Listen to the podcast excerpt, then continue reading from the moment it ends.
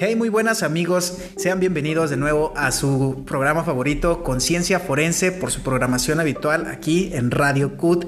Eh, como un viernes más, estamos contentos de que nos estén sintonizando y hoy, como ya es costumbre, uno de esos temas que nos gustan.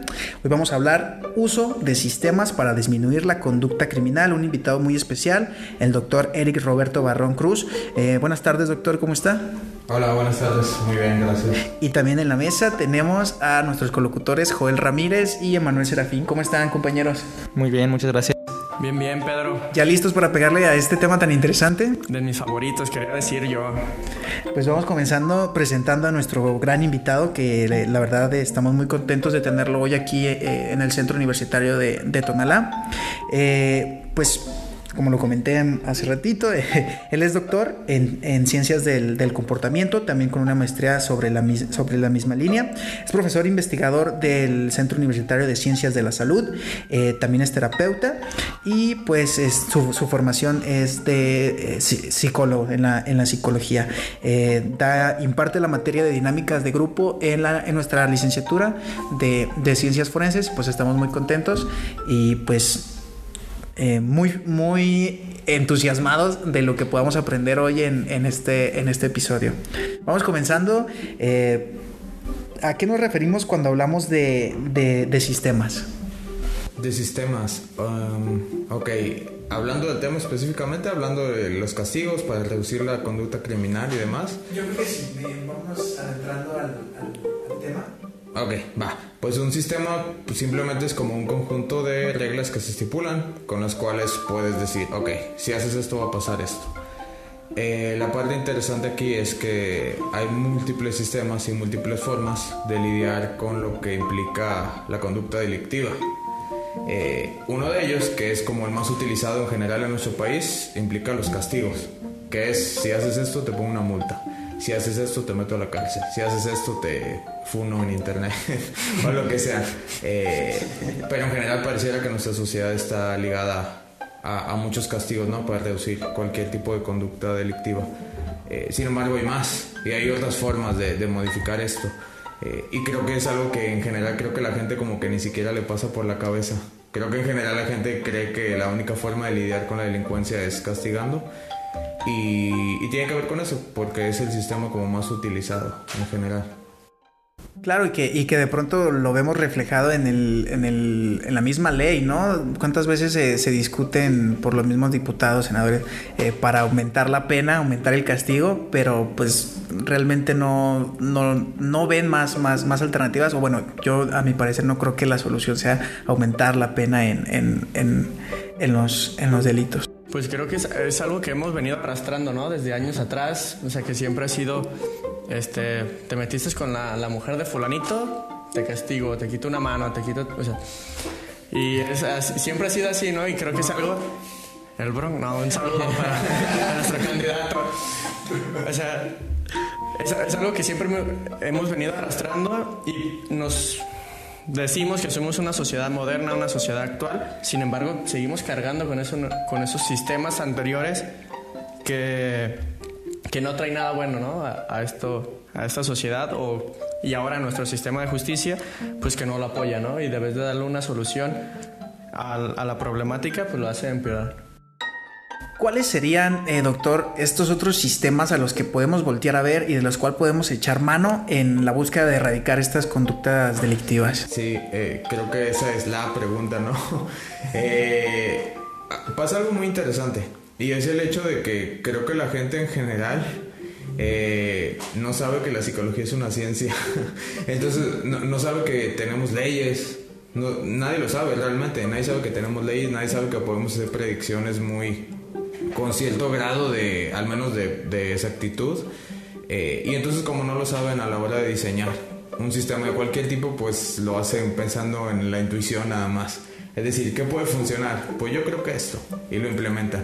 Sin embargo, hay algunas cosas que están muy bien estipuladas en lo que respecta a cómo funciona el comportamiento humano y animal, o que también somos animales, pero más un poquito distintos, pero hay, ciertas cosas que ya sabemos que, suceden en lo que respecta al comportamiento. Y una de estas leyes, uno de estos principios, una de estas cosas que sabemos que pasan sí o sí, tiene que ver con el reforzamiento. ¿Qué es el reforzamiento? Un evento que incrementa la probabilidad de que ocurra una conducta. Eh, suena algo lógico, suena algo tonto, sin embargo es mucho más poderoso de lo que la gente cree. ¿Qué es un reforzamiento? Ah, a mí me gustan las canelitas. Yo sé que en la máquina de dulces de aquí afuera hay canelitas. Entonces, cuando yo veo la máquina, yo le echo dinero y me dan mis canelitas. Y eso incrementa la probabilidad de que la próxima vez que vea la máquina, yo le eche dinero. Así de simple, ¿no? Eh, a mí me gusta el dinero, yo hago tal cosa y me dan dinero por hacerlo. Entonces incrementa la probabilidad de que yo vuelva a hacer eso para que me vuelvan a dar ese dinero. La parte interesante de esto es que cuando hablamos de la conducta criminal, uno siempre se va directo a cómo podemos darles un escarmiento por lo que hicieron. Y nunca nadie se pregunta, ¿y por qué lo hicieron? Y en el momento en el que nos preguntamos por qué lo hicieron, nos damos cuenta de que lo hacen por reforzamiento, lo hacen porque hay algo que incrementa la probabilidad de que lo vuelvan a hacer.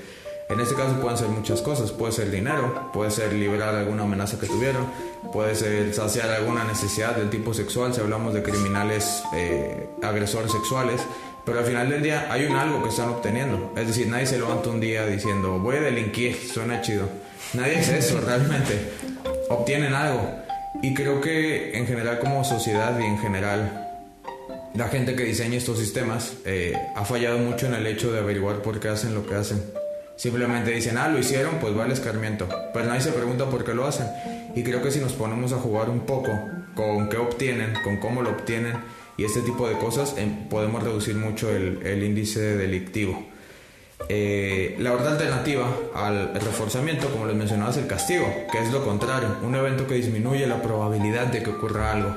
Por ejemplo, si al echarle el dinero a la máquina, en vez de las canelitas me da un choque eléctrico, pues yo no le voy a volver a echar dinero en mi vida. O decir, ya no lo quiero volver a hacer. Y pasa algo muy interesante y algo que nunca, nunca se, se, cuestiona en la sociedad y es el hecho de yo le echo dinero a la máquina, me da el choque eléctrico y eso no cambia el hecho de que me gustan las canelitas. Solo cambia el hecho de que yo ya no le voy a echar dinero a esa máquina. Y ese es justamente el problema con, el, con los castigos que no pasa con los reforzadores.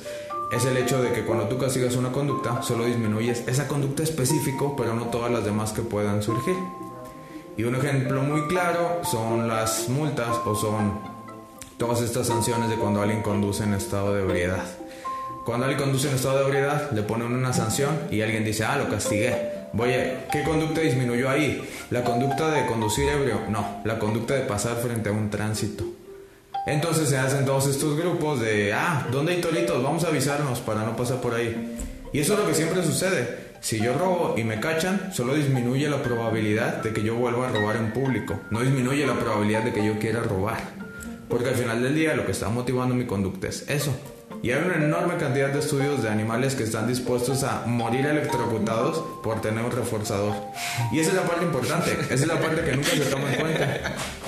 Eh, ¿Cuál es el reforzador que están obteniendo? Solo se van en la parte de qué castigo le estoy dando. Y por eso no funcionan realmente estos sistemas y por eso acaban en muchas cosas que no, que, que no es lo que esperábamos realmente. Maestro, pero Vale, una pregunta que me surge. Pero ¿cómo sabemos o cómo descubrimos que, cuál fue la razón de delinquir de la persona? ¿Cuál fue la razón? Ok, esa es una excelente pregunta. Eh, en general, para saber qué refuerza la conducta de un organismo, habría que ir a su historia de aprendizaje. Es decir, qué aspectos de su vida eh, le hicieron que ese algo se volviera un reforzador. Porque algo interesante con los reforzadores es el hecho de que no son universales en el sentido de que no todos nos refuerzan lo mismo. Por ejemplo, si, si a mí me gusta Bad Bunny y ponen Bad Bunny ahorita, pues va a incrementar la probabilidad de que yo vuelva.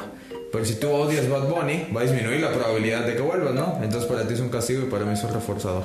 Y la única forma de saber qué refuerza a alguien de manera precisa es saber su historia de aprendizaje. Lo que pasa con, los, con las personas que cometen actos delictivos es que muchas veces es muy fácil saber cuál es su historia de aprendizaje y muy fácil saber por qué están haciendo las cosas. En el sentido de, por ejemplo, ejemplo de laboratorio y luego ejemplo de, de la vida real.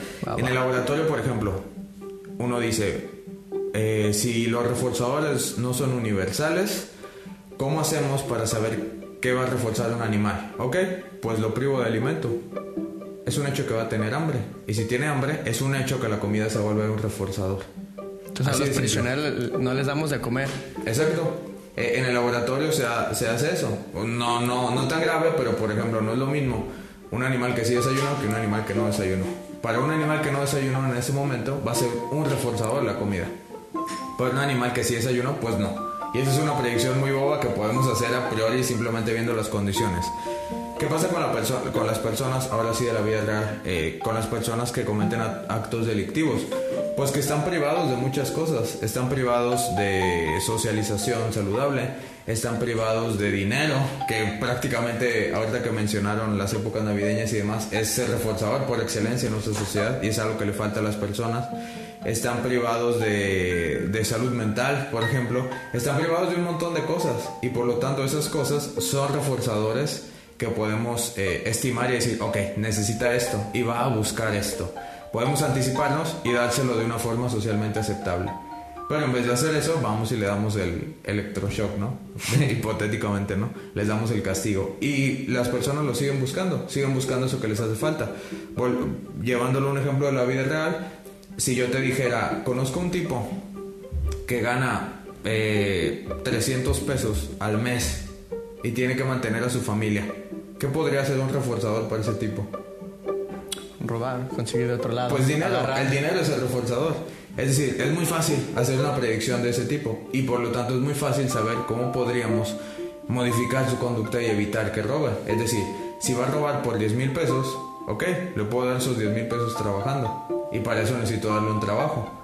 Y sin embargo eso es lo que no se hace. En vez de eso hago leyes más fuertes y más fuertes y más fuertes y el tipo va a seguir necesitando esos 10 mil pesos. De la misma forma en la que un animal va a seguir necesitando su alimento si lo privas de, de comida. Y, por ende, les digo, los animales están dispuestos a electrocutarse con tal de, comer si los tienes sin comer. Y de la misma forma las personas. Si no tienes dinero, vas a estar dispuesto a todo para conseguirlo. Si no tienes, eh, por ejemplo, si no tienes una pareja, vas a estar dispuesto a todo para conseguir una pareja. Y luego la gente empieza a hacer muchas tonterías, ¿no? Eh, eh, en general es muy fácil predecir que se puede volver un reforzador si sabemos que le falta a una persona. Y creo que eso en general es algo en lo que estamos fallando como sociedad.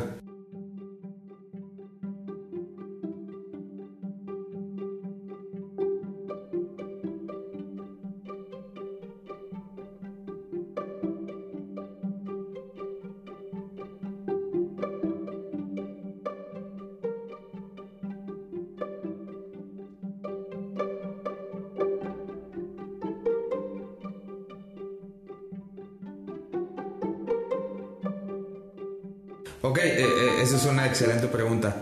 Hay algo eh, que la gente no conoce, como les decía hace un momento, la psicología tiene leyes y la gente no lo sabe y podemos hacer predicciones fuertes sobre estos aspectos.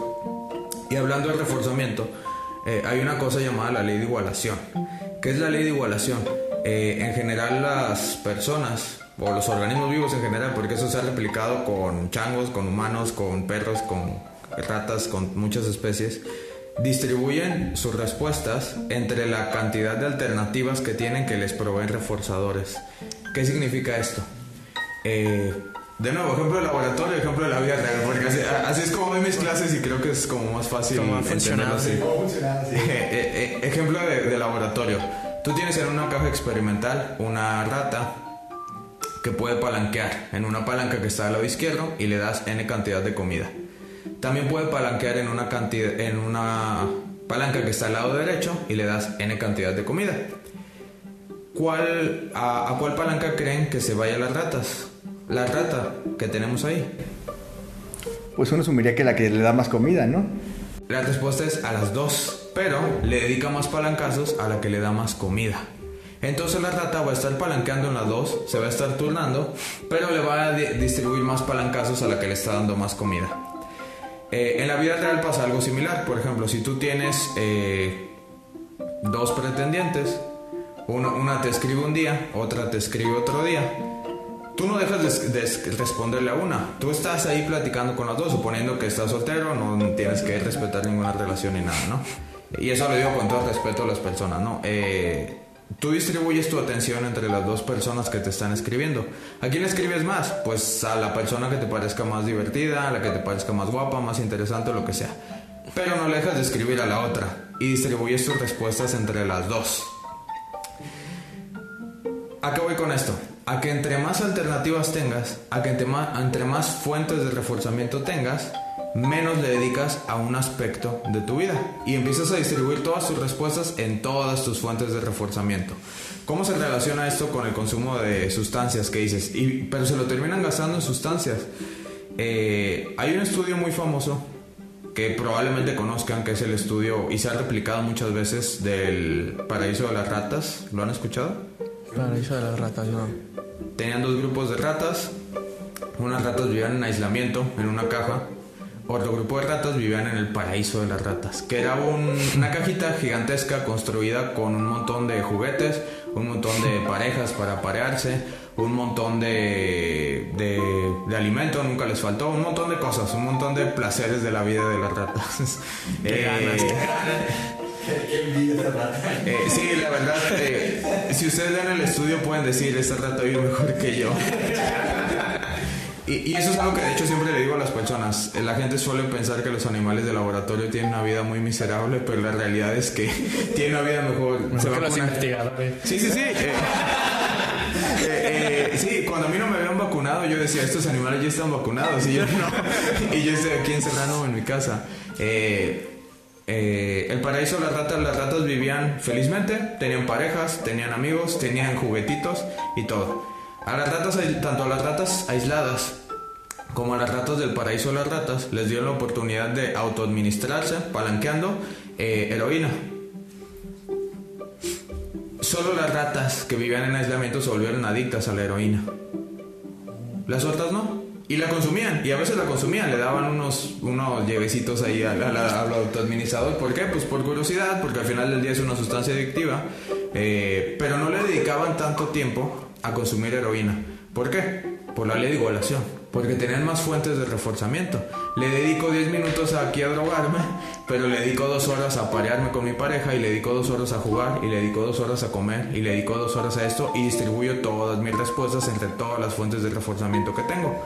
Las ratas que vivían en aislamiento se volvieron adictas a la heroína. Solo estaban palanqueando, se drogaban. Palanqueaban, se drogaban. Y ahí vivían. En general, cuando una persona, y eso es algo que, que se ha replicado en humanos, no, no que lo secuestren, pero sí se, en ambientes naturales se ha evaluado la conducta de personas que consumen sustancias y los datos salen calcados a la ley de igualación. Nos damos cuenta de que las personas que consumen sustancias, que abusan de las sustancias más bien, tienen menos fuentes de reforzamiento. Es decir, tienen menos cosas que hacer que la gente que de vez en cuando consume una y ya. ¿Qué pasa con estas personas? Tú dices, yo le doy dinero, pero se lo gasta en drogas, porque no tiene otra fuente de reforzamiento. Si tuviera más fuentes de reforzamiento, entonces no se lo gastaría en drogas, se lo gastaría en más cosas que tendría que hacer. Si esta persona además estudiara, si esta persona además trabajara, si además se llevara bien con su familia, si además tuviera una pareja estable, no se lo gastaría en drogas, se lo gastaría en salir con su pareja, se lo gastaría en ir a la escuela, se lo gastaría en ir al cine, se lo gastaría en ir a cenar. Pero como es su única fuente de reforzamiento, pues va, dinero que me llega, dinero que me lo aviento en drogas. Y es por eso, porque estas personas no viven en el paraíso de las ratas. Entonces, si tú les das dinero, pues se lo gastan en lo que tienen, que es palanquear para tener heroína. Cuando este presidente Andrés Manuel comenzaba a proponer lo de las becas a estudiantes, a, vamos a una mensualidad, vamos a... Y, él, él decía, ¿no? Que si damos a los estudiantes dinero para que puedan estudiar, para que se alimenten, para que se mantengan, podremos que nuestros, nuestros, nuestros alumnos sigan creciendo y ya no, no tengamos nuestro, un, promedio de, de, prepa, sino de universidad, por ejemplo. Sin embargo, fue muy criticado por esa razón, ¿no? O sea, porque le dicen, estás bien, estás viendo el cómo solucionarlo en un principio, pero no estás viendo la raíz. Y yo es algo que yo le platicaba a Sarco y se lo decía también a Serafín. Cuando me preguntaba acerca del tema, le digo, puedes verlo como esta acción de, de Andrés Manuel, pero ¿En qué queda o por qué no ha funcionado o por qué sí ha funcionado? Ok, eh, ¿por qué? Que, creo que realmente no ha funcionado. Eh, bueno, y con todo respeto a quien sea, ¿no? De, sean partidarios o no de nuestro octavo presidente. En general creo que ha sido una estrategia que ha fracasado un poco y tiene que ver con cómo se implementan las cosas. Al inicio de, la charla yo les dije, creo que en general estamos muy alejados de la ciencia en lo que respecta a, psicología y todo lo que implique comportamiento humano lo hacemos a lo que Dios nos da a entender. Decimos, yo creo que esto va a jalar y lo hacemos. El problema es que si tú vas a jugar con las fuentes de reforzamiento de un organismo, tienes que hacerlo calculado. Ahorita les estoy hablando de la ley de igualación. La ley de igualación es una ecuación. Se calculan estas cosas. Dices, ok, si hago esto, hago lo otro. ¿Qué probabilidad hay de que responda esto y lo otro? En lo que respecta a las becas que se le ha otorgado a los estudiantes, creo que no se hizo eso. Se les dio dinero y ya. Y es justamente lo que mencionan hace un momento, pues se lo va a gastar en drogas o se lo va a gastar en lo que sea. Es decir, si tú solo les das el dinero pero no les creas escenarios con alternativas en las cuales puedan usar ese dinero para obtener fuentes alternativas de reforzamiento, pues se lo van a gastar en lo que sea. Al mismo tiempo, si tú no estás administrando o, vigilando o organizando en qué van a usar, eh, por qué se les va a dar ese dinero, pues se les va a terminar dando de nada más porque sí. Y lamentablemente sí ha habido casos, me ha tocado ver, de por ejemplo de, de pymes que, que, piden esta beca para dársela a muchachos pero que ni les piden que vayan a trabajar eh, y este tipo de cosas. Entonces pues no funciona. Es decir esas cosas se tienen que hacer bien y se tienen que hacer de manera organizada se tienen que hacer de manera más más pues sí más administrada y no nada más pues darles dinero por eh, porque sí o darles dinero por efectuar un trabajo eh, y confiamos en que sí van a ir es decir, se tiene que tener un poco más control de eso, no nada más hacerlo y confiar en que lo van a hacer bien, porque no es así. Sobre todo porque, de nuevo, tenemos toda una historia como país de vivir a base de castigos. Entonces, si tú solo le das un reforzador, no va a funcionar. Tienes que organizar bien la situación. Y creo que en general ha fracasado por eso. Ha faltado control, ha faltado administración y ha faltado sobre todo usar el método científico a la hora de diseñar en general los aspectos de la sociedad. Otra cosa que me llama la atención, bueno, hablando, se habla de darle el, premio o algo así, pero también hay otros programas que son, pues, ofrecer alternativas deportivas, ofrecer, pues, tipos de incentivos para que jóvenes o otro tipo de personas se pues se metan a esos programas y muchos programas de esos fallan. ¿Qué es lo que les falta o lo que hace que la gente no quiera entrar a ellos, siendo que le, pues, están ofreciendo una alternativa, algo que hacer? Sí, totalmente. Eh, esa es una excelente pregunta. Y eso es algo que, por lo que siempre, en general, muchas veces fracasan las intervenciones de, de personas que dicen, ok, va, te la compro, voy a usar tu idea de darles reforzadores o darles alternativas. Y tiene que ver con lo que hablamos al inicio de la charla y es el hecho de que no a todas las personas les refuerza las mismas cosas. Entonces, para elegir qué va a ser tu reforzador, para mantener qué conducta, se necesita tener datos. Es decir, no puedes lanzarlo así nada más. Eh, les voy a contar, hay un estudio de uh, y Bayliss en el 2013 donde redujeron en, en una zona de Florida, redujeron el número de de, de conductores en estado de ebriedad. Eh, porque era, era, era un problema que tenía, ¿no? Había muchos conductores que salían de los bares cercanos en estado de ebriedad y tenían accidentes. ¿Qué hicieron? Eh, tuvieron varias fases donde ofrecían cosas a las personas por llegar y, y, decir, yo voy a ser el conductor designado. A la hora en la que tú salías con tus amigos, te, te hacían un, te checaban con el alcoholímetro, quien no tuviera ningún grado de alcohol, le daban algunas cosas. Por ejemplo, le, daban algunos descuentos, le daban algunos vales para hacer cosas y demás. Eso no funcionó. ¿Qué funcionó? Les daban de cenar desde que llegaban. Es decir, cambiaron un poco la situación. No le dijeron, te doy un premio por portarte así. Simplemente le dijeron, el que se mantenga sobrio va a estar cenando gratis. dicen, ok, va y les ponían una pulserita. En ese momento incrementaron en un 60% el número de conductores designados. ¿Por qué? Porque hay gente que de pronto en realidad no bebe tanto, pero dice, ¿y yo a qué voy a un bar? Me voy a aburrir si yo no bebo. Pero si te van a estar dando de cenar, dices, bueno, pues voy a cenar al bar. Entonces tú ya llegas con esa idea y sales de ese bar sobrio y redujeron en un 60% el número de personas que conducían en estado de ebriedad. Eh, el dato que registraron fue el de los alcoholímetros de la policía de la zona y dijeron, oye, esto está funcionando, la gente no está conduciendo ebria. Y es porque si bien hay gente que va y se va a emborrachar, lo cual pues está bien, está en su momento, hay gente que no le gusta tanto y dice, va, pues En vez de tomarme una cuba, no me tomo nada, me tomo la pura Coca-Cola y me voy a estar dando de cenar Y y, voy a estar conviviendo con mis amigos. Sí, me dan unos taquitos. Y a la hora de salir, pues yo me mantengo, yo me mantengo sin consumir la sustancia. Es decir, se les entrega el reforzador al inicio y no al final. Es decir, se depende mucho de cómo, de cómo organices la situación. Y es el mismo estudio y dices, ok, en la fase 1 no funcionó, en la fase 2 sí funcionó. Dices, ¿cómo sabíamos esto? No lo podíamos saber a priori, necesitábamos el dato. Y es algo que no se hace. Se implementan los programas, pero no se construyen con base en la evidencia. Es decir, no se construyen con base en estudios. De esto va a funcionar, esto no va a funcionar. Simplemente dicen, yo creo que va a funcionar y no tengo pruebas, pero tampoco dudas. Y lo mandan. Y, creo que eso falta, de nuevo, creo que falta acercarse al método científico a la hora de diseñar políticas públicas. Que me viene ahorita a la, a la mente de si no lo han hecho, ¿por qué no lo han hecho? O sea, ¿dónde está el problema de que la gente que digamos que sabe de ciencia o que conoce o que está digamos arriba este, en esta idea de decir un cargo político, un servidor público y que no implemente este tipo de acciones verdaderas? O sea, ¿dónde está el problema? Uf, eh, eh, es que sí sé, pero no quiero que me corran de mi trabajo. Eh, bueno, Lo censuramos. eh, creo que en general, siempre, siempre cuando, cuando se habla de políticas públicas se le suele echar mucho la culpa a políticos y demás, ¿no?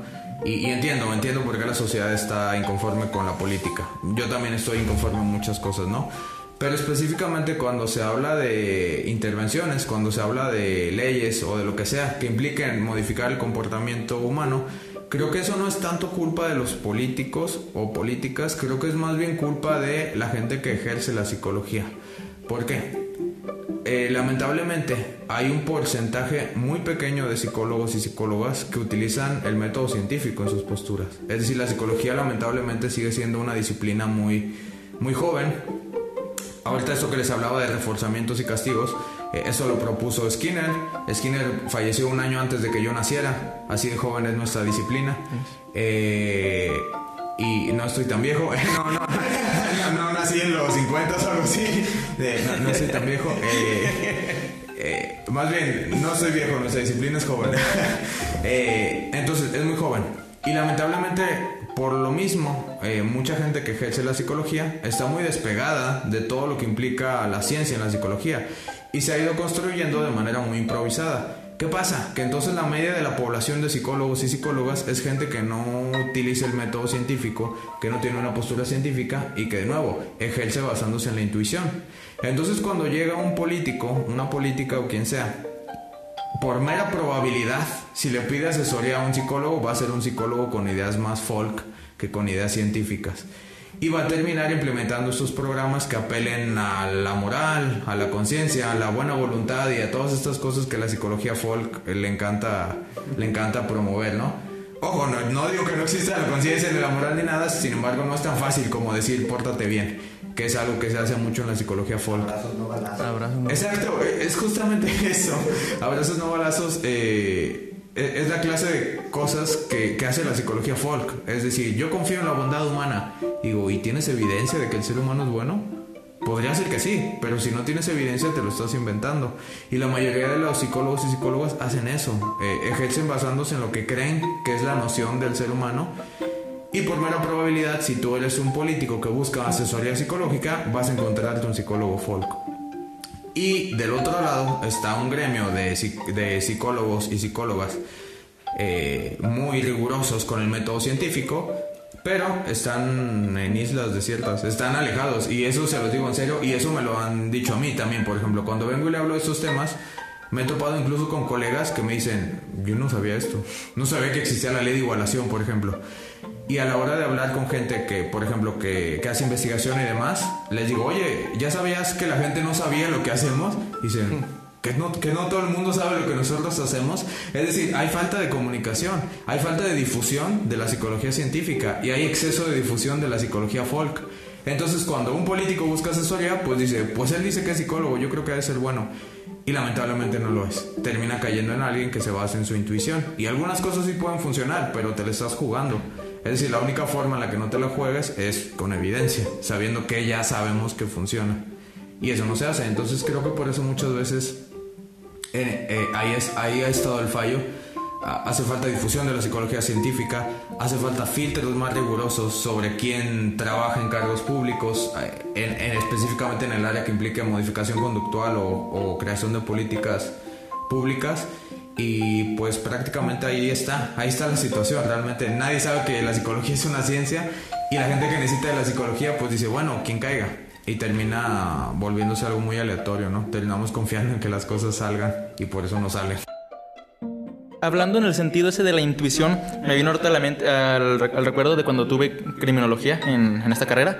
Eh, nos hablaban sobre la, la, prevención, de las medidas que se, que se implementan como prevención como por ejemplo el, hecho de que circulen más patrullas en la calle o los botones de emergencia. Por ejemplo, en el caso de los botones de emergencia, nos decía la maestra que el fundamento que se le dice es de que intuyen que el, el, que piense delinquir, ah, ok, entonces hay un botón de emergencia, entonces por ahí no voy a pasar porque si pretendo hacer un una comisión de un delito en esa parte, pues es muy probable que que me puedan encarcelar, que algún, alguna situación así. En ese sentido se podría aplicar como lo mismo que comenta en ese momento de, de la falta, la carencia de método científico. Sí, sí, totalmente. De hecho, de hecho es súper importante eso que mencionas. Eh, justamente hace dos semanas más o menos estaba hablando justamente con mis estudiantes de dinámica de grupos y surgió el tema de, del efecto espectador, que es cuando ocurre una situación y todo el mundo se queda viendo. Es decir, todo el mundo se queda viendo, nadie ayuda y pueden estar apuñalando a alguien y nadie hace nada. Hay 20 personas viendo como zombies o grabando o lo que sea. Y entonces alguien dijo, ah, es que lo que hay que hacer es gritar fuego, no hay que gritar auxilio me están violando porque eso eh, incrementa las probabilidades de que alguien se acerque porque no le da miedo. Y entonces yo lancé la pregunta y yo dije, ¿esto es cierto? ¿Alguien tiene evidencia de esto? Nadie tenía evidencia, yo tampoco la tenía porque era un tema que surgió ahí. Y yo le dije a mis estudiantes, va, le voy a dar puntos a quien me traiga evidencia a favor o en contra de eso. Y a la semana siguiente llegaron con artículos y pues es falso. Es falso realmente. Sí se han hecho estudios y no hay que gritar fuego. Hay que gritar, me están violando. Y eso incrementa la probabilidad de que la gente te ayude. Y sin embargo existe este mito que se difunde, como te menciono, por parte de la, por parte de la psicología folk y se difunde porque nadie hace el esfuerzo por ver si alguien ya corrió un estudio. Y si nadie lo ha corrido, nadie hace el esfuerzo por correr el estudio. Entonces terminamos construyendo una psicología llena de mitos. De yo creo que esto va a funcionar. Yo creo que esto no va a funcionar. Pero no ponemos a prueba nuestras creencias. Y lamentablemente, pues es la psicología la que se tiene que, encargar de eso. Eh, los políticos, eh, o en general quien administra los recursos, pues su trabajo es administrar. Su trabajo es contratar a la gente que le ayude a diseñar las políticas. Su trabajo no es pensar en las políticas, porque ellos no saben de comportamiento. El trabajo de la gente que sabe de comportamiento es la que se dedica a la psicología. Y la que se dedica a la psicología no pone a prueba estas cosas, simplemente dice, pues creemos que va a funcionar. Y por eso terminan no funcionando las cosas. Y por eso estamos llenos de mitos y de leyes que creemos que van a funcionar y pues no. Sí, de hecho, a mí me ha tocado muchas veces leyendo, investigando sobre psicología, que hay quienes que comentan, que incluso lo llegan a nombrar como pseudociencia por lo mismo de que pues hay mucha gente que hace, que no utiliza métodos adecuados. Y esto es algo que ya me llama la atención, que me, bueno, quiero preguntarle qué, a usted qué sugeriría para que más personas, pues, que si, utilizan el método científico en la psicología, pues se conozcan, se trabajen juntos, porque como dijo, pues ya hay varias que ni, que ni están en contacto, que utilizan el método, pero no están en contacto, no saben que uno está trabajando con otra cosa. ¿Qué se podría hacer para mejorar esa situación? Bueno, tengo dos, dos respuestas. Una, una es más noble y otra me van a correr de mi trabajo. eh, la noble. Eh, la noble es, es difundir. Eh, creo que, por ejemplo, esto que se hace aquí, yo lo agradezco mucho que me hayan invitado. Creo que en general eh, se necesita mucho que gente que hace psicología científica hable y diga, oiga, esto es una ciencia. tenemos en, en los últimos 10 años, tres psicólogos se han ganado el premio Nobel y nadie lo sabe. Nadie lo sabe, la gente cree que los psicólogos son chamanes que te leen el aura. Hemos ganado tres premios Nobel en los últimos 10 años, la psicología. Y son psicólogos, psicólogos que hacen ciencia y que corren experimentos y demás. Y nadie lo sabe, porque de nuevo falta difusión. Entonces creo que eh, no, no, hay premio Nobel en psicología, se lo ganan en otras disciplinas porque lamentablemente no hay, se lo ganan en economía, en fisiología, en medicina, pero son por estudiar el comportamiento de manera seria, se lo han ganado. Eh, y la gente no lo sabe. Y es porque no hay esta clase de difusión, no hay esta clase de, de, de espacios para que nos sentemos a hablar y a decirle a la gente que se dedica a otras cosas Oye, la psicología es una ciencia, ¿eh? no, no es leerte la obra ni nada de eso. Es estudiar sistemáticamente, es poner a prueba lo que se nos ocurre y, y demás. Y es replicar estudios, es saber matemáticas y un montón de trabajo tedioso que al final del día es lo que le da, le da fuerza a una disciplina.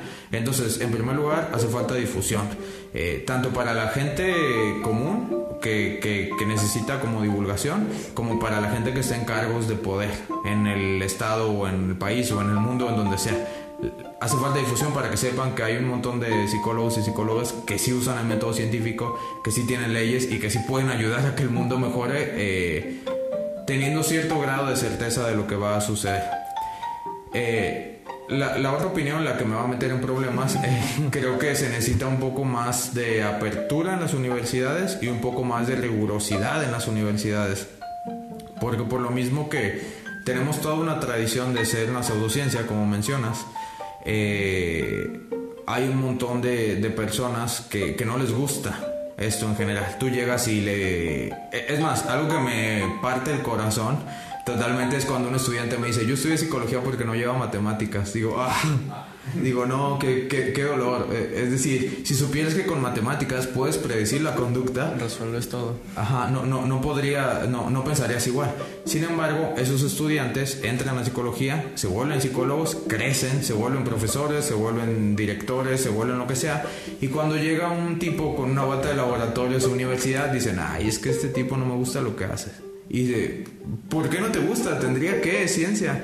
Eh, y no existe esa clase de apertura en general en las facultades de psicología. Que si bien si hay algo, falta más, falta más eh, acercar más, volver más científica la carrera en general de psicología y ser más rigurosos con lo que se está enseñando para que futuros psicólogos puedan cambiar el mundo y esos futuros psicólogos y psicólogas sean quienes trabajen en cargos públicos y diseñen las políticas de reducción de índice de criminalidad, de reinserción y todas estas cosas que son cosas que hacen falta. Ahorita tengo dos preguntas, profe. Este, la primera, ya vemos que, que nuestro sistema está mal y en cuanto a... En cuanto a este, Así suena muy feo. Aplicado, una disculpa ya para todos nuestros oyentes. Pero, ¿qué podríamos hacer para, a través de, de nuestras limitaciones que tenemos este, en, en un ambiente, en un grupo, para comenzar a erradicar este tipo de conductas, pequeñas o grandes conductas delictivas.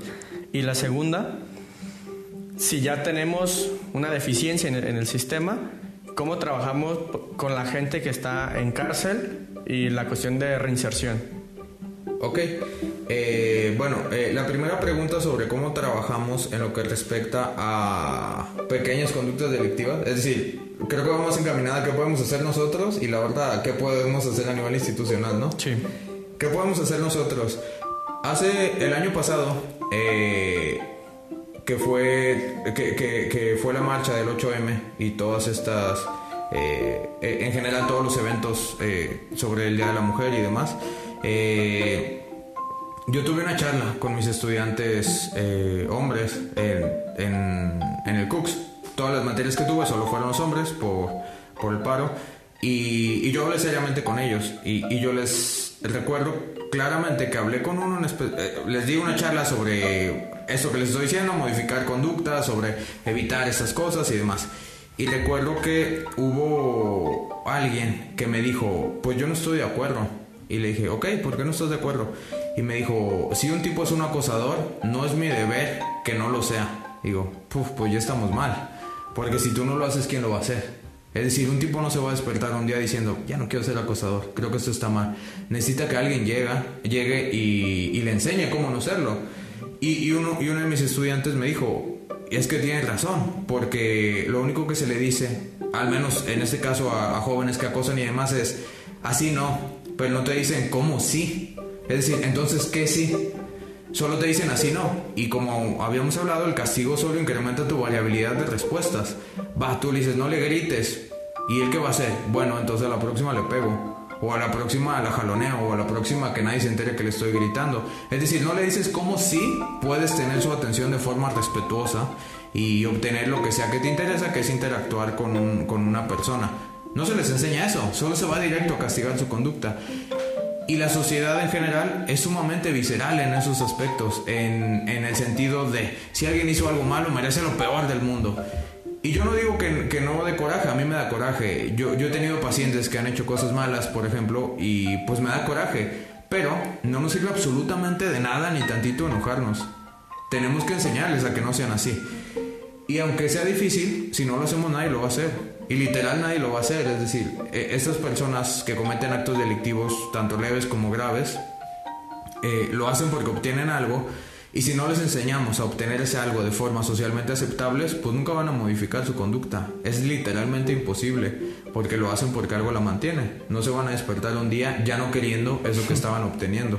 Y creo que para empezar, nosotros como personas, ¿qué podemos hacer? Eh, enseñar a las personas a obtener eso mismo de forma socialmente aceptable. Es que al final de cuentas, eso es lo que somos nosotros. Eh, aquí estamos, por ejemplo, platicando de manera tranquila en vez de estar robando, pero eh, tenemos acceso a la educación, tenemos trabajos, tenemos una vida relativamente estable. Y a las personas que no, no se les enseña a conseguir eso, solo se les dice, deja de robar. Y dices, bueno, y eso no va a quitar su necesidad de tener dinero. Igual un tipo que lamentablemente haya sido un acosador, pues lo que quiere es atención, por el motivo que sea. Y no va a dejar de quererlo solo porque le digas que está mal. Más bien tendrías que enseñarle a ser respetuoso con las mujeres y obtener esa atención de manera socialmente aceptable, que es algo que nosotros aprendimos a hacer, teniendo una relación estable, respetando a nuestras amigas, eh, novias, lo que sea. Y a nadie se le enseña eso, todo el mundo se va directo a los castigos. Entonces, empezando como sociedad, lo que podemos hacer nosotros es no ser viscerales y entender que hay cosas que mantienen las conductas, que las conductas no son espontáneas y que no existe un gen de la maldad. Es decir, no hay alguien mal, nadie hace el mal por ser malo, lo hace porque algo mantiene su conducta. Eso para empezar nosotros como sociedad. Eh, la otra pregunta, ¿cuál era? Eh, ah, eh, a nivel institución para la inserción y eso, ¿no? a nivel institución para la inserción, Creo que, de nuevo, tomar en cuenta qué nos dice la evidencia, qué, se sabe que funciona a la hora de reinsertar a alguien a la sociedad y a la hora de evitar que estas personas acrecenten sus conductas eh, delictivas. Eh, hay un artículo de Solomon en el 2010 y otro de Davis en el 2013 me parece, donde abordan estas situaciones y hacen preguntas a a, a, ex, a expresidiarios que fueron reinsertados a la sociedad y le dicen qué fue lo más difícil a la hora de reinsertarte a la sociedad. Y a mí me da mucha risa porque eh, en la introducción de esos artículos mencionan algunas hipótesis de algunos autores que como les mencionaba solo tienen ideas basándose en la intuición, lo cual no está mal si están dispuestos a ponerlas a prueba. Y yo leo una cantidad de hipótesis que digo, esto es complejísimo, estoy seguro que es más simple que esto, del tipo de, ah, no, es que estando en la cárcel se, se, se impregnan con las ideas malvadas y entonces yo digo, esto es complejísimo. ¿Por qué? Porque cuando llegan y les preguntan, ¿qué fue lo más difícil para reinsertarte? Todos, todos, todos dijeron, no tenía trabajo. Esa era la respuesta, es decir, ¿cómo me puedo reinsertar a la sociedad? Que la gente me contrate. Se reduce a eso. Es decir, a, capacitarlos durante su estancia en prisión y asegurarles un empleo cuando salgan. Pero no pasa eso. Nadie los capacita realmente bien estando en prisión, más que los otros delincuentes que les enseñan a hacer cosas, eh, actos delictivos. Y cuando salen, nadie les asegura un empleo. De hecho, todo lo contrario, traen la etiqueta de exconvicto y nadie, de, de expresidiario y nadie los contrata en ningún sitio. ¿Qué hacen? Pues vuelven a robar o, nadie los rehabilita si es que eran adictos a una sustancia. Entonces, ¿qué hacen? Pues se vuelven a drogar. Es decir, no hay nada que evite que vuelvan a hacer lo que hacían antes. Y la respuesta es tan simple como, ¿qué te hace falta? Esto, va. Si te lo doy de manera socialmente aceptable, ¿vas a dejar de comportarte así? Obviamente estoy haciendo analogía, pero la respuesta sería sí. Dejarían de hacerlo. El problema es que no se hace y no se, no se, no se estructura el ambiente de tal forma que estas cosas sucedan. Eh, la plática ha estado muy interesante, sin embargo estamos cerca de llegar al tiempo final del programa. Ah, pero antes de, finalizar, nos gustaría pues que nos diera una, una pequeña, un pequeño mensaje para los científicos forenses, por qué los científicos forenses deberían aprender ese tipo de técnicas, por qué deberían valorar la, ¿cómo se llama? La- el uso de la ciencia en la psicología y pues qué, qué es lo que ellos pueden sacar de toda esta plática, qué, qué es lo que les ven. Ok, eh, ¿qué podemos sacar? Ah, creo que en general, un mensaje para los futuros científicos y científicas forenses eh, sería que siempre busquen evidencia de las cosas que sea que están estudiando. Es decir, que si alguien llega y les dice, esto es así, ustedes digan, ok, según quién. Y creo que eso es muy legítimo, eso no es para nada irrespetuoso, es parte del conocimiento. Según quién, cuándo lo probó, eh, qué, qué argumentos tienen para decir esto. Eh, siempre que busquen evidencia.